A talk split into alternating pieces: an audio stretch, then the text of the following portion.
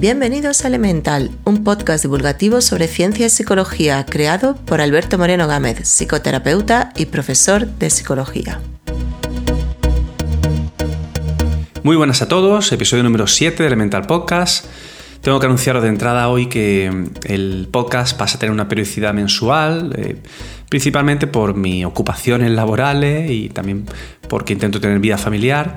Y bueno, además sabéis que siempre he pretendido que, los contenidos mantengan una cierta calidad y eso requiere preparación por mi parte, de forma que, continuar a un ritmo quincenal era eh, tal vez forzar demasiado la máquina y no poder llegar a tiempo para prepararlos como yo quería al menos prepararlos.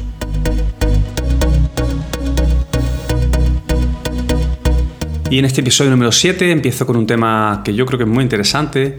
Es la sensación de fluir o flow, eh, un fenómeno psicológico que tiene que ver con la creatividad, con la inspiración, con lo productivos que podemos ser en el trabajo o haciendo cualquier tarea concreta, pero que también se ha relacionado bastante con la felicidad y la sensación de plenitud.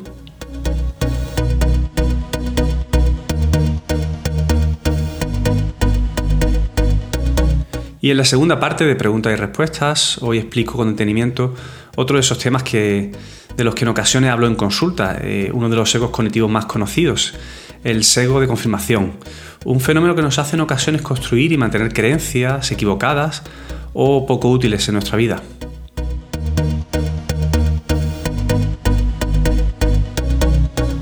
Y en Visiones del Futuro, como es habitual, hablo de cuestiones del futuro Hoy toca hablar sobre eh, un tema polémico que, del que ya empiezan a advertir numerosos expertos que puede ser un, peligro. Eh, se trata de los trabajos que serán posiblemente sustituidos por máquinas y robots en un futuro cercano. Ciencia elemental.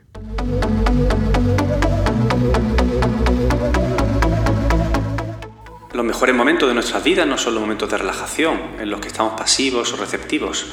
Los mejores momentos suelen ocurrir cuando nuestro cuerpo o mente se lleva a sus límites en un esfuerzo voluntario de conseguir algo difícil y que merece la pena. Mihai Csikszentmihalyi.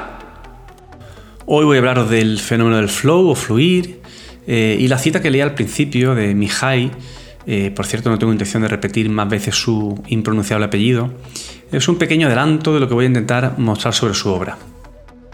Mihai es profesor de psicología en California y ha destacado por su trabajo acerca de la felicidad, de la creatividad, el bienestar subjetivo y también la diversión, pero es más famoso por su creación de la teoría del flow y por el trabajo que ha realizado durante mucho tiempo acerca de, de este tema. ¿Recordáis alguna ocasión en la que estuvierais absolutamente enfrascado haciendo algo, que perdiera la noción del tiempo, que os sintierais inmersos, concentrados, llenos de energía, en una especie de sensación en la que todo fluía. A este estado le llamó Mihai el flow en el año 1975 y a partir de entonces se ha difundido extensamente en diferentes campos del arte, el deporte, la productividad y la creatividad en general. Y la experiencia de fluir es universal y se ha identificado en todo tipo de edades, género, clase social y culturas. Es una sensación además que puede ser experimentada haciendo diferentes tipos de actividades. En inglés se suele hablar de estar in the zone. Aquí tal vez más en español lo más habitual es que digamos que alguien está inspirado o que se sale.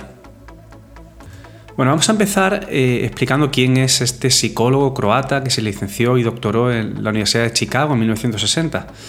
Mucho antes de esto, Mihai experimentó lo que es ser prisionero durante la Segunda Guerra Mundial. Eh, siendo testigo del sufrimiento de, mucha gente, pero también desarrolló una gran curiosidad e interés por entender la felicidad y la plenitud en la vida. Mihai pudo observar cómo mucha gente era incapaz de vivir la vida con satisfacción al perder sus trabajos, sus hogares, su seguridad eh, y todo por culpa de la guerra, claro. Cuando esta acabó, empezó a leer filosofía y se interesó también por el arte y la religión como un medio para responder a la pregunta de, qué hace que la vida tenga sentido y merezca la pena ser vivida. Finalmente se encontró con la psicología cuando estaba en una estación de esquí en Suiza. Allí Mihai acudió a una conferencia de Carl Jung, uno de los psicólogos más famosos de la historia, quien hablaba sobre los traumas que había generado en Europa la Segunda Guerra Mundial. Se quedó tan fascinado que empezó a leer toda la obra de Jung y finalmente acabó estudiando psicología en los Estados Unidos. Lo que quería de verdad era estudiar el origen de la felicidad. En su conocido libro llamado Fluir, una psicología de la felicidad, plantea que la felicidad es un estado interno de la persona que se puede alcanzar aumentando la cantidad de momentos en los que se tiene la sensación de fluir. Mihai defiende que la felicidad no es un estado rígido que no se pueda cambiar, eh, sino que para conseguir la felicidad se requiere un cierto esfuerzo y dedicación y que a partir de un cierto punto de partida, una línea base, el flow es la clave para encontrar una felicidad genuina. Y tras muchas investigaciones lo que empezó a entender es que las personas son más creativas, productivas y con frecuencia más felices cuando se encuentran en ese estado de flow. Mihai ha realizado cientos de entrevistas a atletas, músicos y artistas porque quería saber en qué momento experimentaban su pico más alto de rendimiento y resultados. Y también estaba interesado en averiguar cómo se sentían en esos momentos de inspiración. De hecho, el término flow lo acuñó después de escuchar que describían ejemplos en los que sencillamente sentían que todo fluía sin mucho esfuerzo. Mihai eh, se centró en saber qué era lo que especialmente despertaba la creatividad, sobre todo en el puesto de trabajo, y cómo la creatividad hace que seamos más productivos. Estas son algunas de las características que describen una situación ideal de flow. Concentración total en la tarea, claridad de la meta que se persigue y de la recompensa que se tendrá al llegar a ella, alteración de la sensación temporal, tanto que el tiempo pasa rápido o muy despacio, una experiencia gratificante en sí misma, facilidad al hacerlo sin necesidad de esfuerzo, un equilibrio entre el desafío que se tiene por delante y la propia capacidad, eh, que no hay necesidad de pararse a reflexionar, eh, digamos que la acción y la claridad mental van juntas, y por último la sensación de control sobre la tarea. Bueno, y una pregunta que podemos hacernos es, ¿Quién puede experimentar esta sensación de fluir? Pues la cuestión es que la capacidad para experimentarla es diferente en cada persona y parece que aquellos con personalidades autotélicas son más capaces de experimentar flow. Esto de autotélicas hace referencia a aquellas personas que hacen las cosas más por propio interés o decisión y no tanto por alguna meta que venga de fuera. Entonces son más persistentes, tienen más vitalidad y son como más concienzudos. Se han hecho estudios recientes que asocian el flow con cinco tipos de personalidades y parece que las personas más neuróticas son más propensas a sufrir ansiedad y autocríticas y estas son circunstancias que suelen interferir con el estado de flow. En cambio, aquellas personas más centradas eh, tienen más tendencia a dedicar tiempo a aprender a dominar alguna tarea, una característica importante para experimentar el flow. Bueno, ¿y qué ocurre en nuestro cerebro mientras nos encontramos en ese estado de fluidez?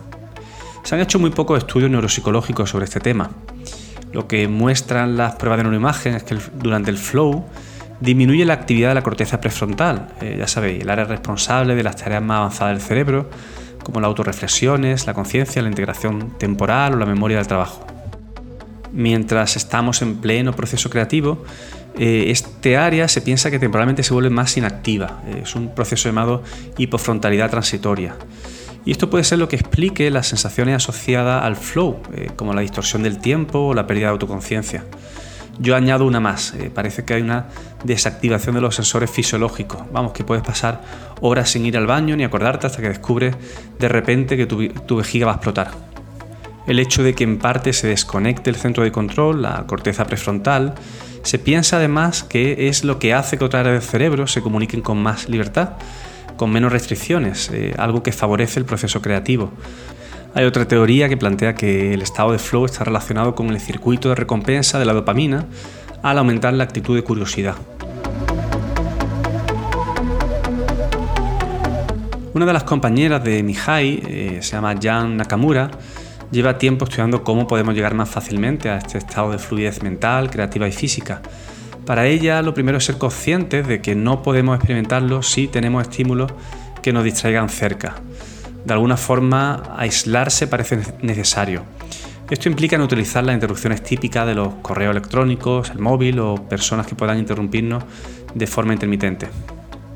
Y también plantea que la tarea que tengamos por delante sea desafiante, pero que esté a nuestro alcance, eh, para no llegar a frustrarnos y estresarnos constantemente. Por otra parte, si estamos enfrascados en un desafío que es excesivamente fácil, podemos aburrirnos y distraernos con frecuencia.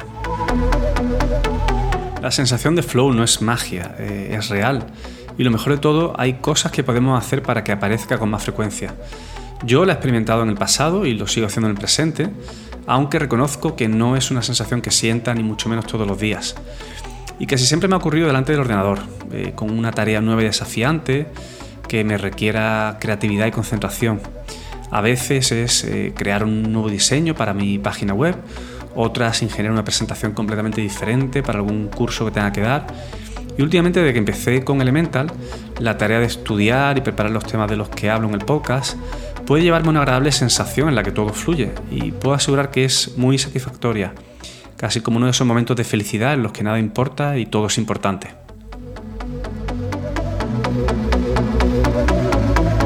Preguntas y respuestas.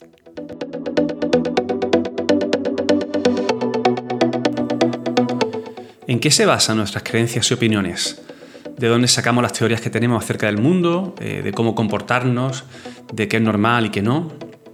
Mucha gente piensa que las convicciones y las creencias son racionales, lógicas, imparciales y que son el resultado de años de experiencia y de un análisis objetivo de la información que nos llega. En realidad todos somos frecuentemente víctimas de una trampa cognitiva llamada sesgo de confirmación.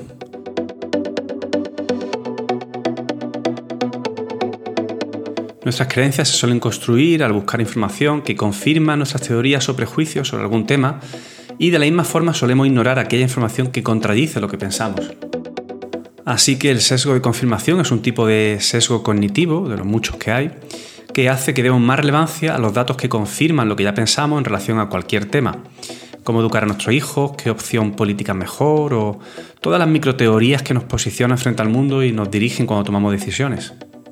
Por ejemplo, imaginaros que alguien tiene la creencia de que los zurdos son más creativos que los diestros. Cada vez que esa persona se encuentra una persona zurda y que además sea creativa, la teoría será más fuerte al acumular evidencia a su favor y así se estará más receptivo a cualquier otro dato que confirme aún más esta creencia, a la par que se pasa por alto otros hechos que vayan en contra de esta idea. Pero el sesgo de confirmación no solo va de buscar nuevos datos que nos den la razón y nos reafirmen nuestra idea, también determina la forma en la que interpretamos eh, lo que nos ocurre y cómo lo memorizamos. Nos es más fácil recordar los detalles de aquello que refuerza nuestras posiciones ante la vida. Durante mucho tiempo la gente elegía el periódico, canal de televisión y radio afín a su ideología. Nos rodeamos en general de personas que no solo comparten gustos y aficiones con nosotros, sino también posiciones políticas e ideológicas, o en definitiva su forma de entender la vida. Es algo que nos genera seguridad, es agradable, es una cuestión tribal, eh, cuál es mi grupo al que pertenezco y con el que me siento identificado, que reafirma mi visión. Y como ya os podéis imaginar, esta es una regla básica de por qué cada grupo ayuda a perpetuar sus propias creencias y convicciones y por qué las voces disonantes o incómodas son muchas veces apartadas y excluidas. Y luego llegó la era de Internet. En los últimos 10 años eh, el sesgo de confirmación se ha vuelto mucho más potente aún. No solamente seguimos interpretando aquello que nos sucede de la forma más favorable a nuestras teorías, ahora consumimos con más facilidad aquellas fuentes que reafirman nuestra idea eh, podemos elegir página web, canales de YouTube, blogs, etc. Da igual qué teoría tengamos sobre el mundo, eh, si un día nos parece que la Tierra debe ser plana y comprobamos ver si hay alguien más que piensa así, pues encontramos webs que recopilan todo tipo de argumentos que confirman esta alucinante y falsa teoría, por cierto. Pasa un poco parecido con las eh, fake news, noticias falsas que se propagan tan fácilmente a través de mensajes de WhatsApp y de páginas web. Somos una presa fácil porque todo aquello que nos encaje con nuestras creencias tiene automáticamente crédito para ser cierto sin ninguna comprobación previa.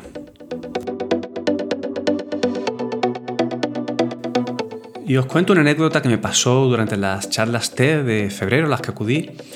Eh, fue durante la presentación de una conocida youtuber que se hace llamar la gata de Schrödinger, que tiene un canal que denuncia todo lo que son pseudoterapias y pseudociencias. La charla estuvo bastante bien, sobre todo porque alertaba de la cantidad de teorías que se divulgan sin ningún tipo de base científica ni de experimento detrás. Y ocurrió algo al final de la. llegando al final, y es que parte de sus argumentos los eh, apoyó en un estudio, un conocido estudio eh, que ha salido en muchos medios de comunicación acerca de. Eh, bueno, es un informe sobre fallecidos a causa de pseudoterapias en España. Todos los medios en la, televisión dieron los datos de de muertes al año causados por personas que acudían a otro tipo de terapias que no eran científicas. Justo al finalizar cada charla se generaban unos espacios de debate en donde cada ponente eh, se iba a una, a una zona en la que cualquier persona podía acudir a hacer preguntas y a comentar acerca de la charla. Y yo acudí rápidamente antes de que llegara ese momento para comentarle a, a, esa youtuber pues que había caído en su propia trampa. Eh, este informe sobre fallecidos a causa de pseudoterapias es eh, básicamente un fraude. El problema de este informe, sobre todo, es que tenía todo tipo de problemas metodológicos y que gran parte de, los argumentos que se defendían no tenían datos detrás que lo respaldaran. A pesar de que la intención era, bueno, interesante, yo creo que es necesario denunciar, por supuesto, todo el daño que pueden hacer las pseudoterapias. Eh, ellos mismos caían en el error de no utilizar para nada el método científico en el propio informe. Y mi intención fue en realidad básicamente ponerla sobre aviso para que supiera que, se la habían colado, o sea, que era un dato falso y bueno, tal vez que estuviera un poco más preparada para ese momento debate por si había alguien que le atacaba en ese sentido.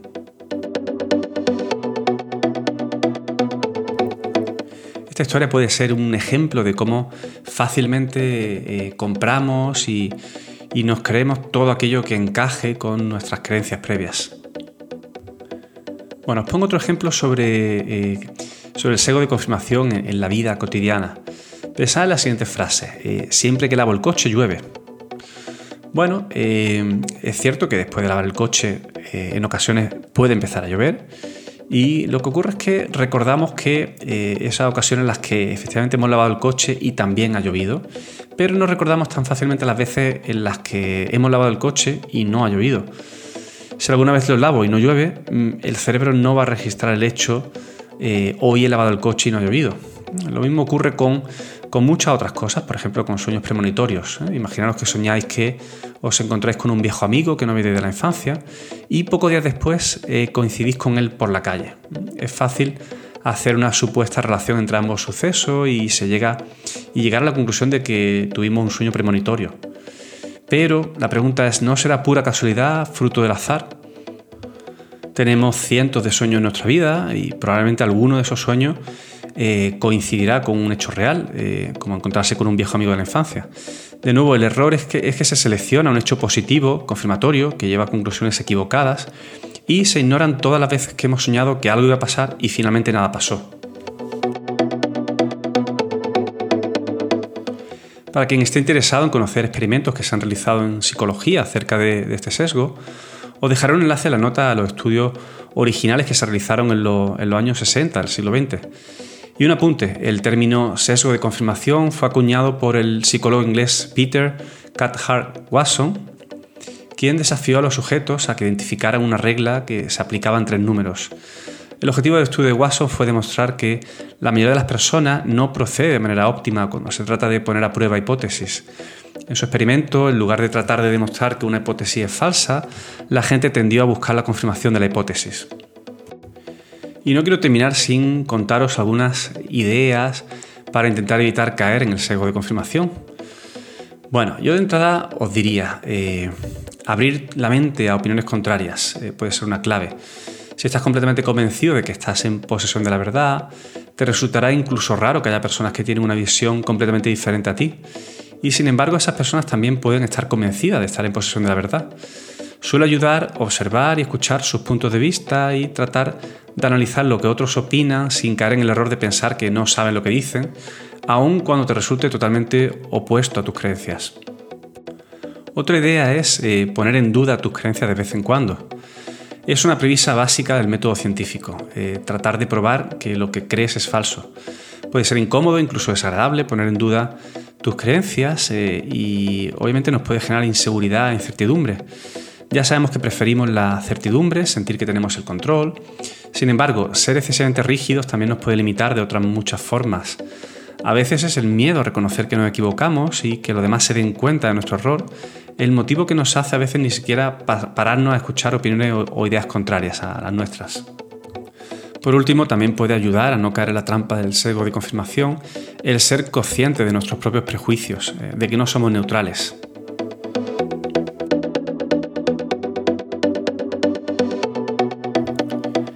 El seco de confirmación nos presenta el reto de intentar ser un poco más abiertos y también nos presenta las desventajas de irnos a posiciones más rígidas, así como polarizarnos, eh, radicalizando nuestras creencias sobre multitud de temas. Pero tengo que acabar recordando que también nos aporta una serie de ventajas evolutivas. Este sesgo es clave para construir rápidamente teorías que nos ayuden a predecir nuestro entorno. Es una ventaja evolutiva, necesaria para evitar peligros y tener sensación de control sobre el mundo que nos rodea.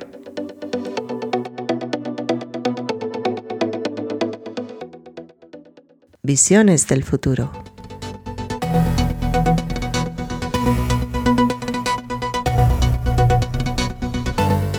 En 2013, un estudio publicado por la Universidad de Oxford creó un fuerte impacto al pronosticar que en las próximas décadas un 47% de puestos de trabajo en Estados Unidos estaban en riesgo de perderse por ser llevados a cabo por, por las máquinas.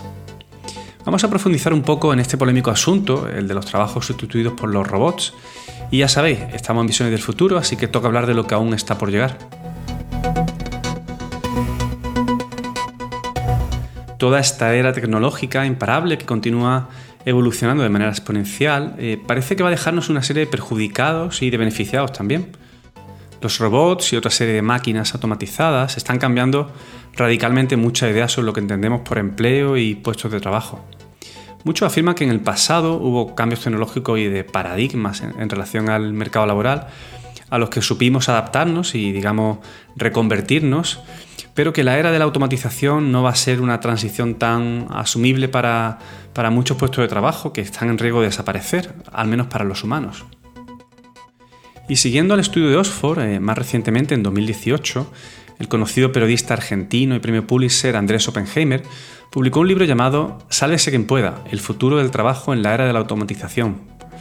En él, eh, el periodista hace un repaso de muchos empleos eh, actuales y las posibilidades de que en un futuro cercano sean asumidos por máquinas inteligentes. En el libro se abordan los nuevos fenómenos del machine learning o aprendizaje automático, pero también se habla de inteligencia artificial, realidad virtual y aumentada, o incluso la necesidad de una renta básica universal como forma de evolucionar una vez que pues, dejemos de poder desempeñar una gran cantidad de trabajos que ahora mismo suponen el sustento económico. Pero el nombre del libro en inglés me parece aún más divertido empieza llamándose The Robots Are Coming. Y muchos se preguntan que para qué vienen los robots, eh, a lo que otros contestan para todo.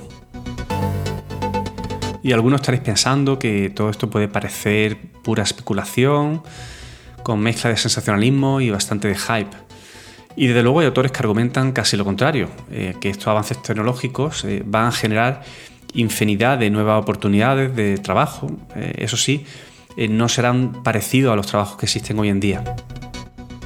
Hoy ya podemos decir que las máquinas no solo están desempeñando trabajos aparentemente mecánicos y repetitivos, como los que podéis imaginar en una fábrica de montaje. Em, los robots y los ordenadores están empezando a encargarse de trabajos mucho más complejos. En Wall Street hay muchos analistas financieros que ya no son necesarios. Están siendo reemplazados por máquinas que analizan el Big Data de una forma mucho más eficiente. Sectores como el periodismo también están empezando a sufrir la implantación de nuevos ordenadores que transcriben y traducen entrevistas con sistemas de inteligencia artificial. Y empiezan a emplearse bots, eh, son rutinas de software que hacen tareas repetitivas, que escriben artículos y noticias breves sobre política y eventos deportivos. El más conocido, el robot Heliograph eh, del Washington Post, que el año pasado escribió unos 850 artículos. La cobertura que realizó de la última elección en Estados Unidos, escribiendo 500 artículos, hubiera requerido cientos de periodistas.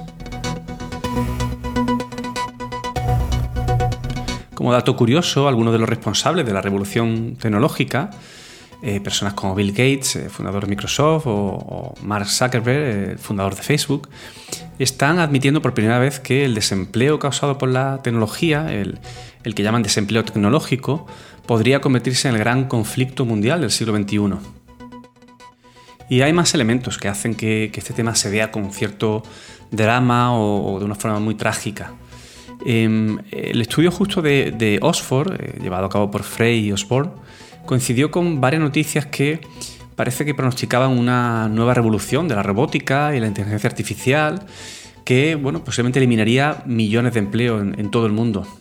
Justo al mismo tiempo, además, que se publicara el estudio de, Oxford, eh, Google anunció que había comprado ocho compañías de robótica, incluida la famosa Boston Dynamics, eh, la empresa de robots para uso militar. Lo que me he encontrado revisando eh, los trabajos que hay acerca de, este tema, de, los empleos sustituidos por los robots, es que hay dos bandos como muy definidos, como ocurre en muchos otros temas. Entonces hay todo un sector que, además se autodenominan los tecno-optimistas, que hablan de todas las ventajas que va a traer la automatización y que los robots desempeñen una serie de tareas más eh, rutinarias o tediosas y sobre todo que va a traer nuevos empleos y nuevas profesiones que van a generar también bastante riqueza.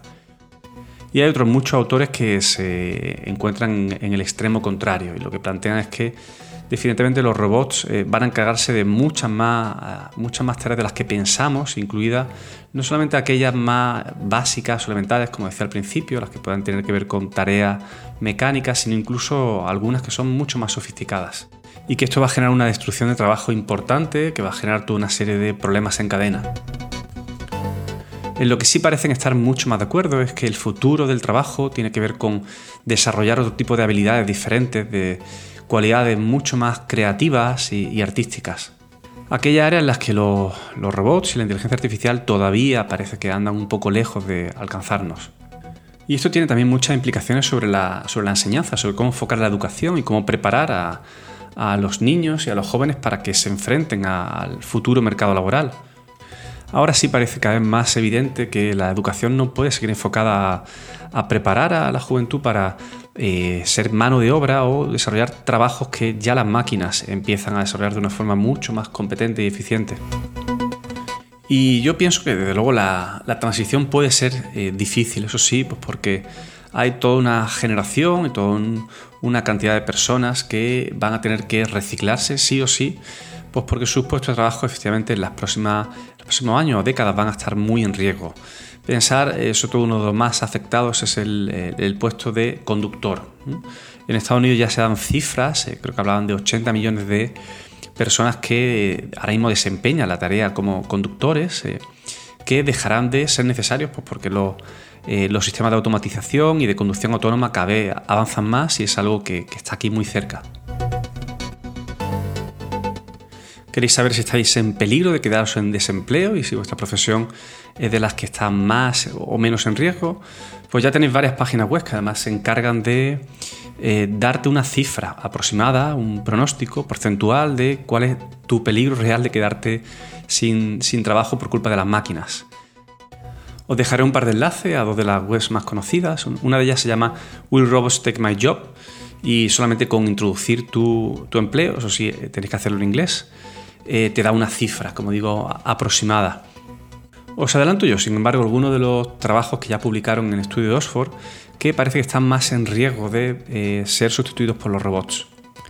Según el algoritmo que diseñaron, eh, los empleos que tienen 99% de posibilidades de ser reemplazados por robots, drones, vehículos que se manejan solo y otras máquinas inteligentes, son, por ejemplo, vendedores que ofrecen productos por teléfono, los cuales ya han sido reemplazados por robots en, muchos países. Eh, los vendedores de seguros, eh, los auditores de cuentas eh, o incluso los bibliotecarios. Esas ocupaciones las sustituirán programas de ordenador que pueden acumular información, procesarla y, hacer proyecciones para el futuro mucho mejor que los humanos. Otro dato, entre los trabajos que cuentan con un 98% de posibilidad de desaparecer en los próximos 15 o 20 años, el estudio citó a empleados administrativos, eh, empleados bancarios también, eh, dedicados a analizar y procesar préstamos, eh, incluso a inspectores de compañías aseguradoras. En gran parte porque las, las tareas que desempeñan son rutinarias y pueden ser fácilmente emuladas por la inteligencia artificial. En esta misma categoría de riesgo de desaparición también están, curiosamente, los árbitros deportivos, cuyas decisiones pues serán cada vez más reemplazadas por drones y por vídeos eh, que puedan ser revisados de jugadas dudosas que las máquinas inteligentes pueden juzgar con mucha más eh, precisión que los humanos. Vamos a los empleos que tienen un 97% de posibilidades de ser eliminados, supuestamente por los robots. Pues eh, nos encontramos con las recepcionistas, por ejemplo, y los camareros de restaurantes y hoteles. Bueno, es cierto que ya vemos como algunos restaurantes, sobre todo de comida rápida, eh, cada vez hay menos camareros o personas que atienden, porque sencillamente un gran panel, una gran pantalla hace que eh, uno haga de autoservicio, básicamente. Y como decía antes, cuando hablaba de, una profesión en riesgo tan importante como la de los conductores, pues calculan que es un 96% de probabilidad de desaparecer en los próximos años, eh, profesiones como taxista, mensajero o camionero. Básicamente porque serán reemplazados por vehículos que se manejan solos, como decía, pero también, según el estudio, incluso guías turísticos, eh, técnicos dentales, eh, técnicos farmacéuticos o carniceros. Yo ya hice mi correspondiente comprobación como psicólogo para ver exactamente el riesgo que, tengo de perder mi trabajo y por suerte soy uno de los afortunados. Eh, los datos que, se ofrecen es un 0,4% de posibilidades de que los robots me, reemplacen. Aunque en las notas os, eh, os, enlazaré con el estudio completo de Oxford, yo sí que os recomiendo que le echéis un vistazo al libro del periodista argentino, Andrés Oppenheimer, porque es verdaderamente interesante y curioso, sobre todo te hace reflexionar acerca de la evolución eh, a la que nos lleva toda la, tecnología, toda la era de automatización. No dejéis de todas formas de pensar en cómo reinventaros y cómo evolucionar y sobre todo cómo adaptaros a los cambios porque es una ley que parece que se repite. Adaptarse, morir.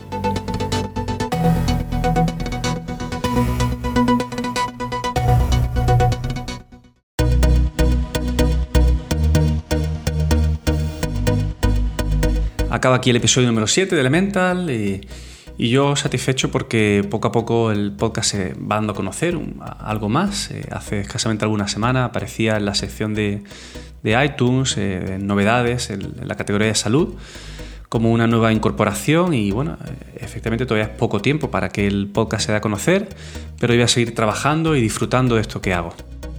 Y Elemental vuelve en 30 días.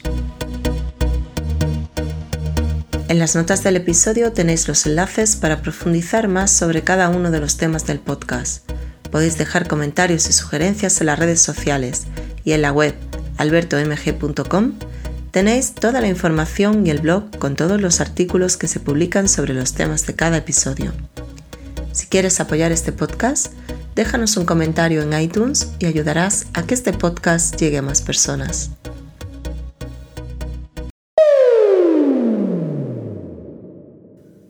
Bienvenidos a Elemental, un podcast divulgativo sobre ciencia psicol... ¿Para qué digo esto yo si ya no tengo que decirlo? Mihaly Csikszentmihalyi. A aprender a dominar alguna tarea eh, y eso es una característica importante para experimentar. Hay otra teoría que plantea que eh, es... Eh, nuestras creencias se suelen construir al buscar la...